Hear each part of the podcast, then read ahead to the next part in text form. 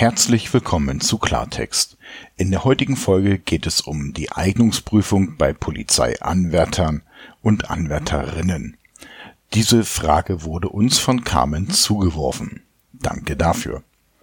Hier die Frage. Warum werden bei der Auswahl nicht mindestens genauso streng, vor allem auf politische Einstellung, gesellschaftliche Werte und psychischer Zustand geachtet, wie auf die Überprüfung der Gesundheit?